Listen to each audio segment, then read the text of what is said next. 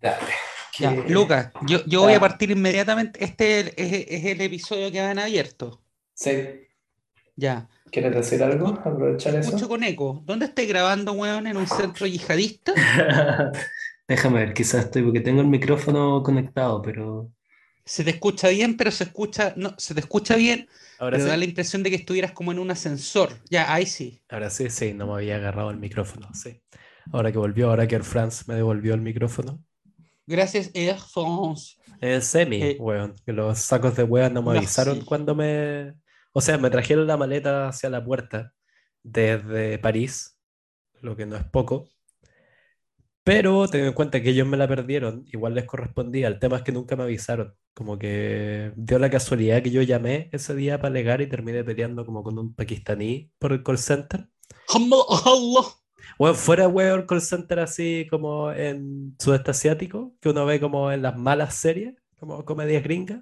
What's your problem, sir? What's Sí. your problem? Weón, fuera hueveo así. Y me decía, no, no, back was, back arrived, back is outside. Y yo le decía como, weón, no decía como, no, the back has arrived. Y yo le decía, weón, no.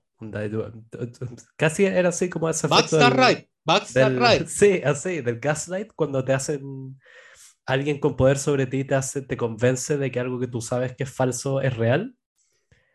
Yo Claro, le, como como que, pakistaní. sí, yo le decía como, weón, onda, yo sé lo que he hecho eh, hoy en mi día y una de esas cosas no fue recibir una maleta. Y el weón me insistía, ¿no? Que fue enviada de la weá. Y resulta que, claro, salgo al pasillo del edificio y ahí afuera estaba mi maleta. Pero envuelta, literalmente la, te la dejaron ahí mismo en el edificio.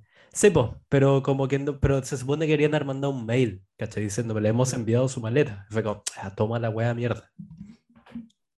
Bueno, tú la semana pasada eh, grabaste, hay que decirlo, hay que decirlo, yo, yo no recuerdo si, si dimos las, las explicaciones debidas en el, en el abierto también o solamente en el Patreon, pero tú la semana pasada diste, eh, te presentaste acá a tus labores en estado de intemperancia, intemperancia y yo para compensar eh, reconozco abiertamente que ya me da todo lo mismo, weón. Que ya.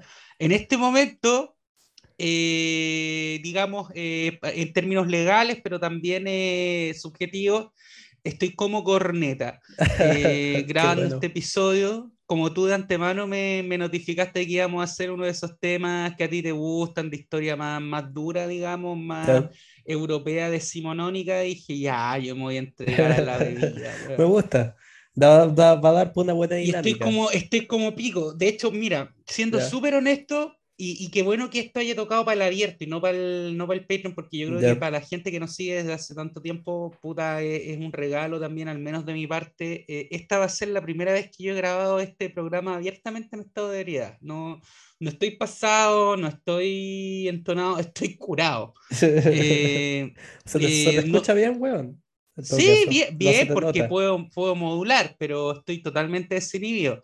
Y si algún cartucho culiado, porque cachai que ahora está, está de moda así como, no, está ebrio, no, qué terrible, es un alcohólico, weón. Todo esos son la generación Z, que son unos pussy, weón. Y que le, le- le Weón, tienen, todo le el mundo tiene derecho a hacerse pico regularmente, o sea, no regularmente, pero, pero, pero cuando, puta, hay un día en, ya, no digamos en el mes, pero en el Ya. año en que vos decís, ya, es que las circunstancias en este momento me superan y me quiero evadir, sin huear a nadie, no quiero golpear a nadie, no quiero abusar de No nadie, quiero golpear a nadie, ya. pero, pero no, porque el curado se asocia, ¿cachai? Como un weón que está puta violando una mina, weón. No te o- cacho, sí. o. No, no, yo me quiero curar escuchando Montaner, weón. Listo, listo. Ah, te es mi curaste puto solo. derecho. ¿Ah? Te curaste solo. No, no, no. O sea, tuve un almuerzo y ahora tengo una comida también eh, de, de ¿Con tipo más personas? social, digamos. Sí, con más personas, weón. Pero da lo mismo porque en confianza son personas que son igual de cura huilla, weón. Allá, Y amigos peor, o familia. peor. ¿Ah? Amigos o familia. No, qué familia, weón, me voy a andar curando con esos weones. No, no, gente que quiero ver, pues, weón, amigo. Allá. amigo. Está bien, está bien, porque es re probable que para el... O no sé, yo creo que la vamos a grabar Es re probable. Es todo es probable.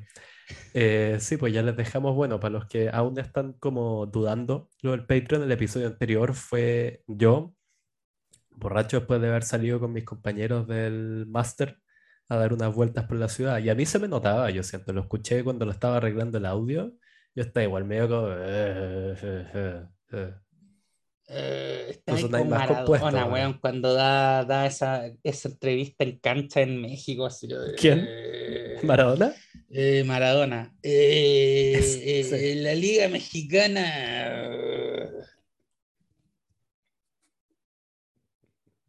eh, Sí, ya es como que era tu... La imitación que tú hacías de, ¿cómo se llama el ping-pong argentino? De Carlitos Balá. Ay, que en paz descanse. ¿Se murió? Murió este mes, weón. Murió recién. Bueno, como de las 1800 años, más o menos, ¿no? Tenía, iba para los 100, weón. O sea, no tenía 99, tenía como 91, 90. Pero, weón, Carlitos va. ah, ¡Qué gusto tiene la sal! ¡Salada! Sí, es su gesto culeado con, con- de ok, sí. Eso, y nunca le... Nunca tuvo ninguna acusación de pedofilia ni nada, ¿no? Que eso Nada, suele- nada. suele ser Solamente tres generaciones de hipertensos, weón, son su responsabilidad, lo único. Pero fuera de la hipertensión, nada. Ah, claro, tú puedes decir cuánto... ¿Qué es peor? ¿Cachai? Si es que el weón, puta, nos estamos yendo a territorios muy oscuros para hacer el abierto. Sí. No, vamos a guardar ese chiste para Patreon, así que suscríbanse. Eh, Sí, está bien. Mira, un- lo último re- al respecto de las Dale. violaciones a menores. eh, no, y Carlit, weón, Carlitos Balá, nada, nada, weón, un caballero que. Ojalá no sea como ese británico que hay, hay un documental en Netflix Mm. de este que era como el Don Francisco inglés. Savile. era, mm, eh, eh, claro, el, el, el, el flaco, iba a decir, el viejo culiado ese de Leeds, Savile, exactamente. Que, que bueno, eh, violó, violaba muertos. Eh, hay que decirlo así, porque no hay manera de endulzarlo. Practicaba la necrofilia y no se dieron cuenta, o sea, no se dieron cuenta, no, no lo denunciaron hasta después de muerto, pero Carlitos Bala hasta el momento nada, nada, Vamos absolutamente nada reprobable. A diferencia del señor presidente de la República Portuguesa, que el día de ayer, don Marcelo Rebelo de Sousa, que además es, es como un, un tipo muy campechano, muy querido por los portugueses, como un señor que hace la compra en, en el súper de la esquina. Ah, ese señor, el. Superman portugués. Sí, sí lo ubico. Es que no, no acordaba si era como el alcalde de Lisboa o el presidente. No, no, el presidente de la República, que que es amado, el jefe de sí. Estado. Es O como se vino un- abajo. Se vino más abajo mal, weón. Pero no, no, no, él no cometió, él no cometió, pero se dio de, de comentador. Eh, lo que pasa es que en Portugal en este momento eh, hay una, eh, hay instalada una comisión independiente de investigación de los abusos de la Iglesia Católica, como las que se han instalado en Alemania, Irlanda, Ya. para investigar todos los abusos de la Iglesia Católica desde el siglo XX hasta acá, o sea, son muchos años. Eso dio como resultado 424 testimonios de abuso sexual y violación. Ya. Y Marcelo dijo que considerando, esto es una opinión que tiró el Tata, así como, weón, mira, viendo el informe, ya considerando que igual son como 80 años, weón, y hay denunciantes de 80, 90 años, igual encuentro que 424 no es tanto, weón. Lo, lo dijo así. Onda, yo encuentro que no es tan un número tan grande, weón. Son 400 eventuales niños violados, pero no es tanto, weón. Ya, o sea, su punto es todo es relativo. Claro, no es tanto, o sea, 400 pendejos manoseados en 80 años, igual no es tanto. Comparémoslo con Irlanda. Como que ahí- ahí las- se la sacó el weón con Irlanda y con Alemania, pues weón, diciendo como, ya, weón, con Irlanda. Hay un eh, chiste reciente Louis C.K. que es eso mismo, esa como relatividad muy buena, que dice que mm, como que eh, cuando ya pasaban los meses de la pandemia, la gente lo empezó a, a comparar con el atentado del 9-11 y decían como, esto es como que hubiera un 9-11 todas las semanas. Y él decía que le parecía muy raro que la gente empezara a usar el 9-11 como una medida, ¿cachai? Una medida. Sí, una claro, cantidad, cantidad de medida. Y él dice, si seguís esa misma lógica, el 9-11 no fue tan terrible porque fue solo un 9-11. Claro, no fueron 20. Claro. El otro chiste que te tenía, eh, ¿sabéis cómo le dicen en Inglaterra al, al pasillo de la morgue? ¿Cómo? Savile Row. El robo. Te juro, eso me ocurrió a mí. alguien más está demasiado fácil para que nadie más se le haya ocurrido. Lo pensaste tú. Sí, se me acaba de ocurrir. Estoy como. He dormido mal los últimos días. No estás estoy- serio. No, estoy con eso cuando uno duerme mal, que igual tenéis como un, un efecto similar. Siento que igual estoy como rápido de cabeza. Sí, es como un mecanismo de defensa de, de la mente Sí. cuando estás medio atontado, que es como de, de- de estar más alerta para que el resto no piense que estás en estado eh, débil, ya sea Claro. por ebriedad o por privación del sueño. Exactamente, que los leones no te ataquen. Claro, es una cosa muy primitiva, Sí. muy sexual, muy... muy- Pero Me bueno. acordé de Daniel Ah. Núñez, no sé por qué, no sé por qué. Pero bueno, lo que te iba a decir, te propongo que como ahora tú estás en el estado de interperancia, que esto Ah, sea que voy... solo, weón. Claro, y tú ándame. Solo. Anda.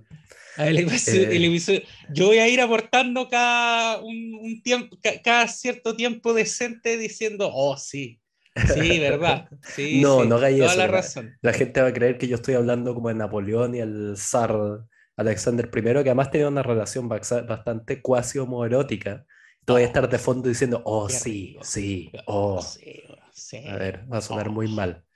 Pero bueno, esto no, lo que te iba a decir, tú estás invitado a medida que yo voy narrando la relación entre estos dos caballeros a hacer comentarios y tirar chistes así como a puntuar la cosa, diciendo como, bueno, y por algo decían que Napoleón era tan chico. Y como que, Puntear. ¿cachai? Te puntear a ambos.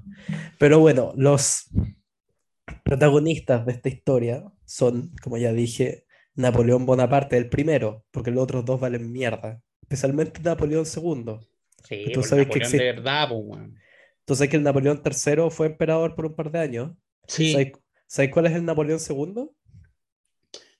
honestamente, no me acuerdo en este momento. Es que, weón, está medio olvidado en la historia, porque está el Napoleón famoso. Napoleón III fue este como, era como sobrino medio indirecto del weón, que después fue Y que sus emperador. descendientes hasta el día de hoy son uno de, una de las tres líneas que son pre- pretendientes al trono de Francia. Claro, pero es el Napoleón III, o sea, los Con menos son el- argumentos que menos argumentos que yo, pues, weón. Napo- Napoleón se autoproclamó, pero ya, ya. Claro, Y el weón más encima era como el sobrino segundo. sí, pues, no era muy cercano. Ah, Pero bueno, solo descubrimos en París con mi prima, estaba como por todos lados Napoleón, se hablaba del Napoleón III, y yo le dije, oye, ¿el Napoleón II? Y ella también me dijo, yo estudió historia, y fue como, chucha, ¿y el Napoleón II? ¿Quién Ey. es? Y al tiro sacó el teléfono, lo buscó, y es el hijo de Napoleón, como de 12 años, que cuando entra la- el ejército de la Sexta Coalición al liberar París y sacar cagando a Napoleón, el weón como que antes de ¿cachai? que aceptar el exilio y todo eso, que lo mandan a la isla de Elba y toda esa historia famosa, No. abdicó mm, como a favor de su hijo, que creo que tenía como 12 años. Y por dos días hubo el emperador Napoleón II, que era un cabro que era como, "Eh, yo no sé qué estoy haciendo acá. Y los rusos y los austriacos le, te- le tenían como apuntados los cañones. Oh, mira, Y- mira, mira, weón, espera. Ah. Napoleón II Bonaparte, nacido en el, en el Palacio de las Tuileries. Ah, no, no, no, no. No, Tullerías.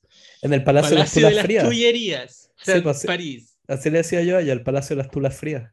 Las Tulas.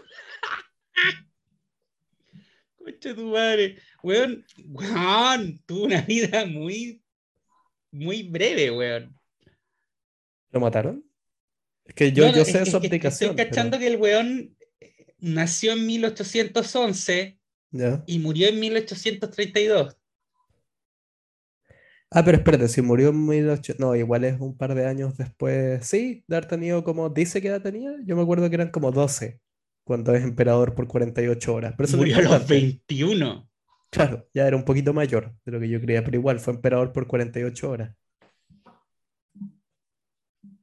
y no tuvo, no tuvo descendencia, efectivamente.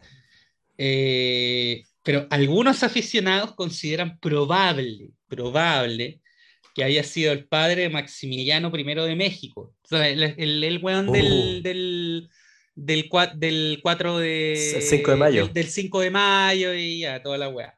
Los últimos años de su vida estuvo íntimamente, ¿cómo di? Me encanta cómo plantean esas weas las biografías oficiales de estos weones. Estuvo íntimamente vinculado. Eso como para decir, estuvo, estuvo íntimamente vinculado, weón. se la folló como queso gruyer a su prima, la prima, la prima, weón. La princesa Sofía de Baviera, esposa del archiduque Francisco Carlos de Austria. Entonces ahí había dos opciones, o él era puto y efectivamente no, no le hizo nada a la prima, estamos hablando de los estándares del siglo XIX, comienzo del XIX. Francés, igual es posible. O, o, o se la culió tu y parejo y, y, y, la loca, la loca se, se, se cagó al marido. O sea, eh, yo sobre las cortes francesas no sé tanto, pero al menos en ese libro que hay, que es como mi gran base de conocimiento sobre la familia real rusa, el de los Romanov, que no me acuerdo quién, una fan en el Instagram nos escribió una vez preguntando si como que valía la pena leerlo. Y yo te digo, no sé si entero, pero al menos los capítulos de Pedro el Grande, Catalina la Grande, eh, Sara Alejandro I, porque es la guerra con Napoleón entretenido y el último capítulo, Alejandro II, que es la caída del zarismo y todo eso, valen la pena. Entre medio hay hartos hueones lateros, pero esos valen la pena. Eh, dicen que era estéril Napoleón II, que tampoco es muy difícil ser estéril considerando la cantidad de taras que, que traen tus ascendientes casándose entre primos. Claro, Exactamente, aunque igual teniendo en cuenta que, porque Napoleón, la famosa Josephine, a la que, que, era, no sé, nunca supe si era la amante, porque Napoleón no venía de, a lo que trato de decir es que Napoleón no venía de líneas nobles, pero general de Córcega, que es como que dijera, es como un hueón de la isla Mocha en Chile. Sí, de provincia. De, muy provincia. De una isla de mierda de por ahí. Em, pero bueno, y hablando de eso, hay una, eh, entre todas esas que es divertido, todas esas cartas que le mandaba Napoleón a Josephine, a su como el amor de su vida, eran totalmente privadas y hoy en día son como de conocimiento público, que igual siento que es medio chanta, como...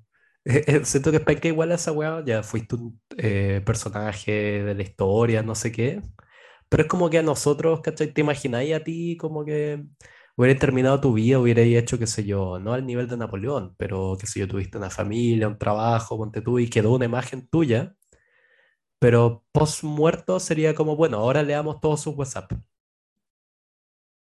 Ah, claro. No ayudaría, ¿cachai?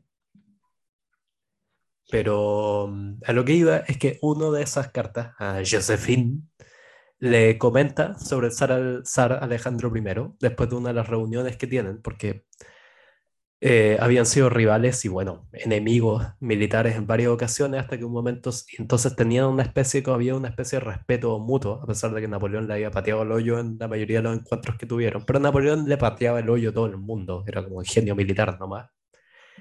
Eh, tienen una la primera reunión que tienen, que esto es antes del concilio de Tilsit, que es donde firman una reunión, se conocen y parece que es como que se, se traban una amistad inmediata. Dicen todos los que estuvieron en el momento. Se caen bien. Se caen bien de entrada, como que, weón, así salen, hablaban como estrategia militar, ¿cachai? Como que los dos se encontraron como muy así interesante uno al otro. Y hay una carta que le envía Napoleón a Josephine después de haberse reunido con el zar Alejandro I, y que la frase como que quedó, pasó la historia, no la puede encontrar en Google, que le dice, eh, si el zar Alejandro I fuera una mujer, la haría mi amante. Ah, corta. Sí, sí. Si Alejandra fuera Alejandra, me la culeo. Sí, la hago mi amante. Y eso le dijo a su mujer amante, no sé qué no, era Josephine. Otro sí, pues entonces, bueno, y eso es como la aprecio mutuo que tenían en el que se basa eso es más que aprecio, eso es, un poco más para, para, escribir, porque una cosa es pensarlo, una cosa es tener la ideación y otra distinta es hacer el acto de plasmarlo en un papel y mandarlo. No, y mandárselo a tu esposa, pareja, no sé qué. Por eso, Ella yo creo que... comérsela. Sí, me gustaría tener la respuesta de ella, de haber sido una línea. ¿Por qué me estás contando esto? Y Napoleón respondería, no sé, me cayó bien el zar, qué weá. Quiero como, chupársela. claro, me cayó bien el zar, y de ahí habría como harto espacio en la carta y abajo saldría, no soy gay, que te conste. Este, este era el zar Alejandro Primero. eh, primero. Sí. ¿No había habido más Alejandros en Rusia, weón? Eh, No, al- por, por razón no sí, al menos Claro. en, la- en el linaje Romanov, no, Alexander Pavlovich. Claro. eh, que era hijo de Paul I. Estoy con Wikipedia cerrado, que conste que este es de mis temas. Pablo, de, de Pablo, del zar Pablo, claro. Sí, Claro. Ah, y era, oye, era hijo de alemana. El, el- sí, pues la, toda la rama Romanov está cruzada con prusianos para arriba y para abajo. Su pensamiento ilustrado era un, e- era un dictador teocrático, pero ilustrado. Sí, le permitió como, entablar amistad con Napoleón Bonaparte, aunque por un periodo muy breve. era, me parece, sobrino de Catalina la Grande, que es considerado uno de estos como déspotas ilustrados de la época, como de segunda mitad del siglo XVIII, me parece. Y él como que entra siendo un cabro, creo que asume, ¿cachai? A los 23 años, y asume después de un eh, regicidio o saricidio contra su padre, que parece que era un wea, y como que un poco hay un poco de discusión esto, pero la historia dice que él estaba al tanto de que querían sacar a su viejo, pero él como que había llegado a la- al entendimiento de que le iban a perdonar la vida. Oye, una- Entonces, una, una ah. wea nada que ver, nada que ver, pero esto, esto me- no, no lo había escuchado nunca. Hay una carta que, que le escribe a... eh, no, una carta que Robert Stewart, el vizconde de eh, Castlereagh, le escribe a Lord Liverpool respecto a, a Alejandro. Y lo que me llama la atención es que existe un Lord Liverpool. Para que veáis, po, Voy, voy directo ahí. O sea, si alguien de los que nos escucha estaba alguna vez en Inglaterra, o sea, la única weá peor que se me ocurre es que existe un Lord Manchester. Weón, Lord No. Liverpool, no lo había escuchado nunca. Créeme que hay Weón, hay un harto- condado de Liverpool. Pero hay hartos lugares peores en ese Reino Unido. O sea, yo nunca he estado, pero una. Pero, weón, te creo York, Buckingham, eh, eh, Cambridge. Pero imagínate cómo se llama el lugar donde está situado la Office británica, como Slough, una wea así. Ah, no, pero esa es una wea, un pueblito como cerca de, Re- de, de, de Reading. Eso, Reading eso igual es como una zona de mierda. Ya es como ser conde de Reading. creo que pues, existe. ¿Qué creo que existe. Existe Pero como el ¿cómo duque que de mierda Reading. quiere ser el conde de Reading? Nadie, pues, weón. Obvio que nadie. weá es como como- Temuco en Inglaterra, te Sí. lo juro. Es como Temuco, weón, vale callampa. Es como ser el gobernador de Petorca, como ya eres un gobernador, weón. pero weón, mierda igual. Hay un Lord Liverpool.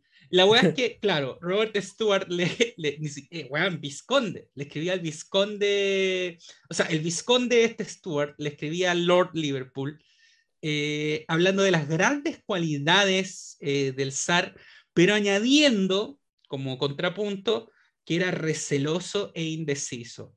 Y esto me, me complementa el cuadro de personalidad de Alejandro, porque lo describe como, por un lado, autócrata y a la vez jacobino. Es como, como un conservador anarquista. Ya, ya es raro, ya místico y mundano al mismo tiempo. Eh, aparecía ante sus contemporáneos como un acertijo, que cada uno interpretaba de acuerdo con su propio temperamento. Eso siempre tenéis que. Diciendo que debería haber una especie de rama de cruce entre la historia y la psicología, que sería interpretar como con psicopatología estas descripciones solemnes que había como de personajes del pasado, que dijeran como, ¿a qué se refería con, qué sé yo, una presencia eh, imposible de descifrar que dependiendo los designios del Señor se demostraba como una, como una noche, como un día. Y es como un Bipolar. dijera, claro, un te dijera, no, significa que el weón era bipolar nomás. Ya. Eh, este Alejandro entabló una amistad. Qué pena, ¿sabes qué me da pena? Porque entabló una amistad, como decías tú, con Napoleón, breve. eh, Pero intensa. intensa. Y ¿sabes? fue por la. Ellos dos hubieran seguido siendo amigos de ser por ellos. El tema es que eh, la, la noble, estos, weón, estos dos se, se, tienen que haber dado tu parejo, weón. Si es que alguna vez estuvieron en un mismo lugar juntos, se dieron como caja. Porque, mira, dice, fue la presión de la nobleza y de sus familiares eh, la que les hizo romper esta alianza. Eh, o sea, es, pinta claramente como relación prohibida que, que, todos quisieron cancelar. Sí, sí, está muy cierto. Como que toda la familia se enojó. Como... Bueno, también había como intereses territoriales y como quién va a dominar a los polacos y esas cosas que siempre han estado como en la cabeza los franceses y los rusos. Pero sí, yo también creo que había, hay algo que la historia no nos está contando. Ahora, eh, sería, sería bueno que explicaras también, eh, porque uno dice, a ver, estamos hablando de Napoleón, que era el gobernante y posterior emperador de Francia, y estamos hablando de Alejandro, que era el zar de Rusia. Entonces, y mencionaste disputas territoriales y todo, pero a primera vista alguien que no, que no conoce el periodo diría, oye, pero ah, como mierda, estamos hablando del tipo que gobierna Francia y del otro que gobierna Rusia. En teoría no tendrían por qué mierda tocarse entre ellos dos, porque Francia está acá en Occidente y Rusia está a la mierda en Oriente. Ah, tú sí, sí, o sea, mira, había un tema en que uno como de los argumentos de Napoleón, porque en principio era más Napoleón el que estaba buscando la alianza con Alexander, o que Alexander, o Alejandro, Alejandro mejor, eh, en un principio era, tenía esta wea, claro, medio que quería ser como progre y un gran líder, pero también era religioso. Y Napoleón, ¿cachai? Tenía esta cosa de ser como el líder de la como Europa atea, claro, esta Europa como racional, sin Dios, y Alexander era muy pechoño. Entonces, él también sentía una misión como de tengo que, y que era lo que compartía con los austríacos y los prusianos. Y ahí uno puede decir qué tan cínico era realmente, si lo creían o no, pero había esa cosa como de que, ¿cachai? Uno puede decir, no, eran puros como princesitos tratando de mantener sus privilegios y llegaba este como nuevo rico de Córcega a arrebatarles todo. Pero a Napoleón le gustaba la idea de hacer una alianza con Rusia porque tenían enemigos entre medio y porque Rusia lo podía ayudar con el bloqueo naval con los ingleses, que los grandes enemigos de los franceses siempre han sido los ingleses. Aunque los alemanes traten de hacer creer lo contrario. Pero nadie me haya escuchado decir eso. Desde del siglo XIX en, en, adelante cambió un poco eso, claro. Sí, los alemanes digamos que entraron entre medio de esa relación, pero de hecho me acordé de otra frase se dice que cuando se juntaron Alexander con Napoleón, eh, Alexander tenía como en su cabeza estaba muy nervioso que tenía que como que sabía que tenía que ganarse rápido a Napoleón. Le dio la mano, la saludó y le dijo como, eh, señor emperador, yo odio a los ingleses tanto como usted, así que soy su amigo. Y Napoleón dice que como que se lo tomó con humor y le dijo, muy bien, hablemos. Sí, eso, weón, y eso es como uno de los, yo creo, temas recurrentes de este podcast. Siempre podéis contar con como que el odio a los ingleses unifica el mundo, weón.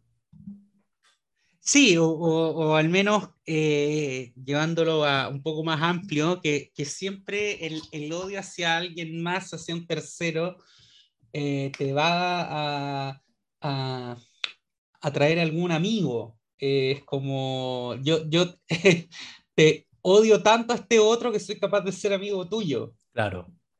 Sí, pues, pero a la pregunta que tú hiciste más en particular, tú decías en cuanto a territorio, claro. ¿Dónde chocaban?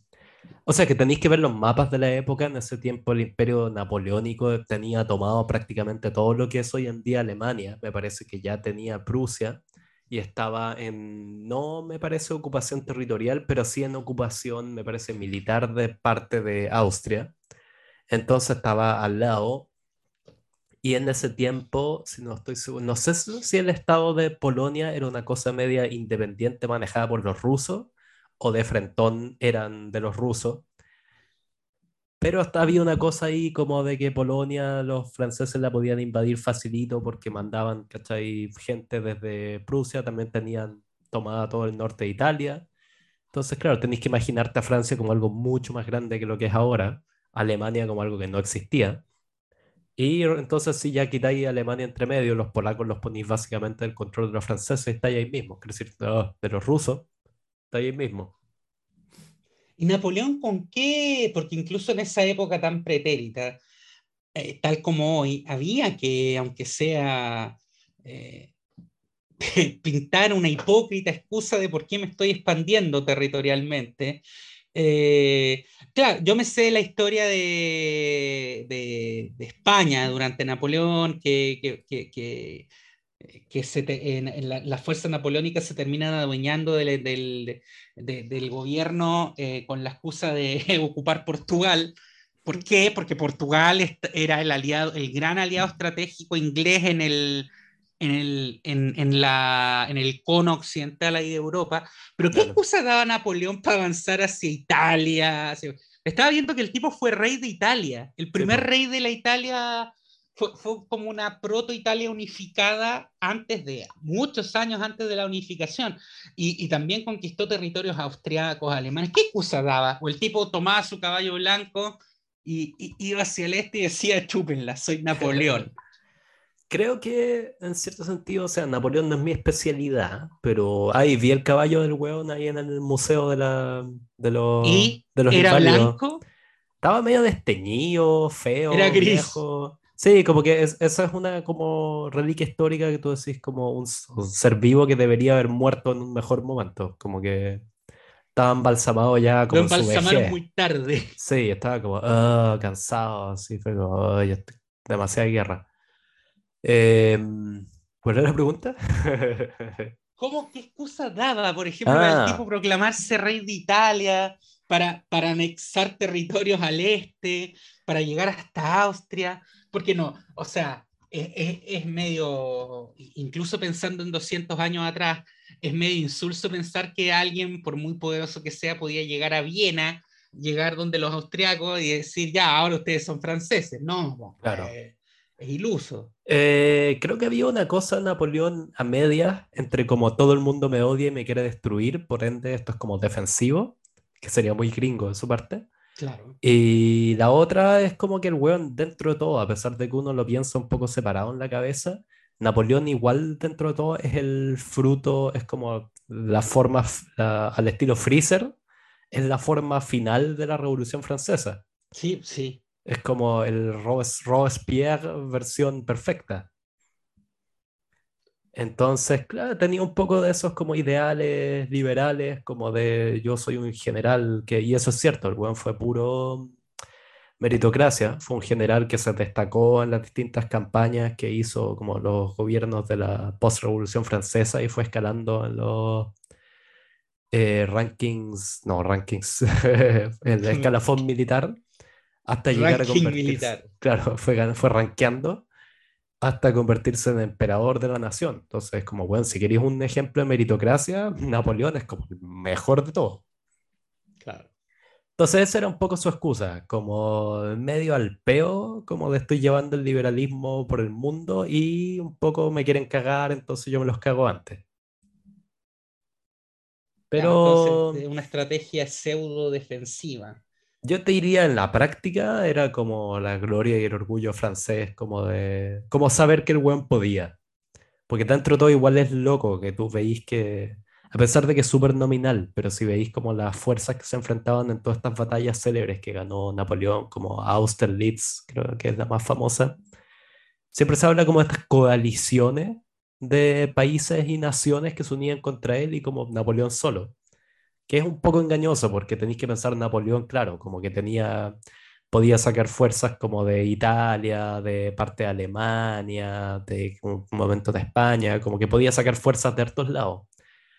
Pero es loco que todas las como guerras napoleónicas son literalmente durante como, weón, 20 años o así como 25, Europa tratando de frenar a un weón y no lográndolo por mucho rato.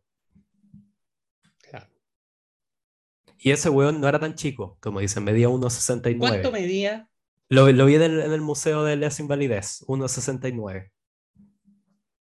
1,60 para la época no era tan chico, pues, Totalmente promedio tirando palto, como yo actualmente. pero, claro, el tema es que eh, eh, esa leyenda sobre él, no, pero esa leyenda es contemporánea, es contemporánea. Ahí en el museo sí. hablaban de ella. Y, ¿Y qué decían? tenéis que complementar un poco. Decían que fue algo inventado por sus enemigos como para desacreditarlo. Para desacreditar. Ahora, si como que escarbáis un poquito más profundo, te agrega que la leyenda no originalmente no era que Napoleón era chico, sino que tenía el pene chico. Ah, ese, es, ese era el comienzo, que tenía el Sí. pene chico. Y de ahí como que al- algún general, así me imagino como algún austríaco, como La wea básica. Metternich, así, esos como austríacos sin, como, que no, no que no tengan sentido del humor, como que no son capaces de concebir el humor, dijeron como, no, esto es una ofrenda, es una ofensa al señor, hay que cambiarlo en que es chico nomás. Y alguien le dijo, "Eh, pero lo hemos visto en el campo de batalla, no es tan chico, Como, "Eh, no importa. Tiene el pene chico. Claro. Y nada, la amistad entre... mm, Bueno, todo esto porque en Erfurt, donde yo vivo ahora, fue la segunda reunión entre Napoleón y Alejandro y se reunieron en la citadela de Petersberg, que yo visité el otro día, en la que tengo fotos, se las voy a subir al Instagram. Muy No bien, muy muy impresionante, en verdad, la citadela. La verdad, no se hagan muchas, es como un montón de edificios así de como de esa época, como siglo XIX.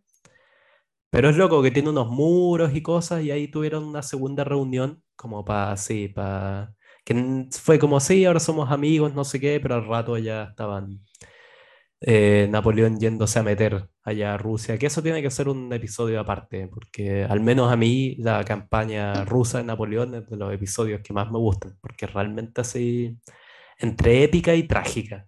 Sí, O sea- porque es, un- es uno de los epítomes de desastre militar eh, que pudo haber terminado bien, pero terminó en un, en un desastre, valga la redundancia. Sí, pues, y termina mucho más lejos de lo que la gente cree, porque mucha gente mezcla en la cabeza la, cuando los nazis entran a Rusia con Mm. cuando entra Napoleón, que los nazis llegan hasta las afueras de Moscú. Napoleón llega a Moscú y se toma Moscú. ¿Y qué pasó ahí? Ah, bueno, lo iba a dejar como escúchenos la próxima No, ya lo semana. nombraste, pues, weón. eh, eh, y, se, y se toma Moscú, ¿ya? Y No, es que ¿Cómo es lo una- sacan de no, es tan así, porque como que lo, la estrategia, literalmente la estrategia del zar Alejandro I durante toda esa invasión fue retroceder, retroceder, retroceder, dejar que los cosacos lo- le hinchen las bolas a Napoleón, esperar a que llegue el invierno, y básicamente el weón le hizo como una guerra logística. Pues como sabía que el weón no podía tener líneas, no podía estirar tanto las líneas de suministro, el weón fue retirándose hacia las partes más, hacia como la Rusia más profunda, y abandonaron Moscú, y se la dejaron al weón, le prendieron fuego como a los depósitos de armamento, y está, hay unas pinturas famosas que cuando Napoleón entra a Moscú la encuentra en llamas, y es así como, weón, aquí tenéis tu premio, concha de su madre. E- es una historia trágica también porque estos dos que pintaban para ser amigos y que sentían an- admiración mutua, eh, terminan enfrentados en una de las guerras más grandes de la historia. O sea, Sí, po. con, con- como, como dice Napoleón, entrando a Moscú. Sí, pues, o sea, entrando y tomándosela, pero encontrándola vacía, sin armamento, media en llamas, fue como, "Ay, ¿para qué hago Es esto? como finalmente es la, es la historia de un amor imposible, Claro, de un amor que estaba destinado a no ser, así le vamos a poner a este episodio. un amor Eh, imposible. Napoleón y Alejandro, un amor imposible. Y bueno, cerremos, mira, nos quedó bien redondito con el minuto. Perfecto, cerremos. ¿Qué Ya, tienes que pues. decir para el cierre, Lucas Rodríguez? Eh, ¿qué podría decir? Si alguna vez sienten que se están enamorando de un francés, tengan cuidado, porque quizás eso los lleva a una guerra. ¿Está Yo bien? complemento, si se enamoran de su enemigo, ¿Ya? aprovechen, aprovechen y culeen. Porque como es su enemigo, va a llegar el momento del enfrentamiento y ya no van a poder culear. Entonces Claro. tienes que, tienes que darlo todo inmediatamente. Eh, o sea, que no sé qué mierda acabo de decir. Es, de, es de las weas más irracionales que he dicho, pero eso, se entiende la idea. Un buen final.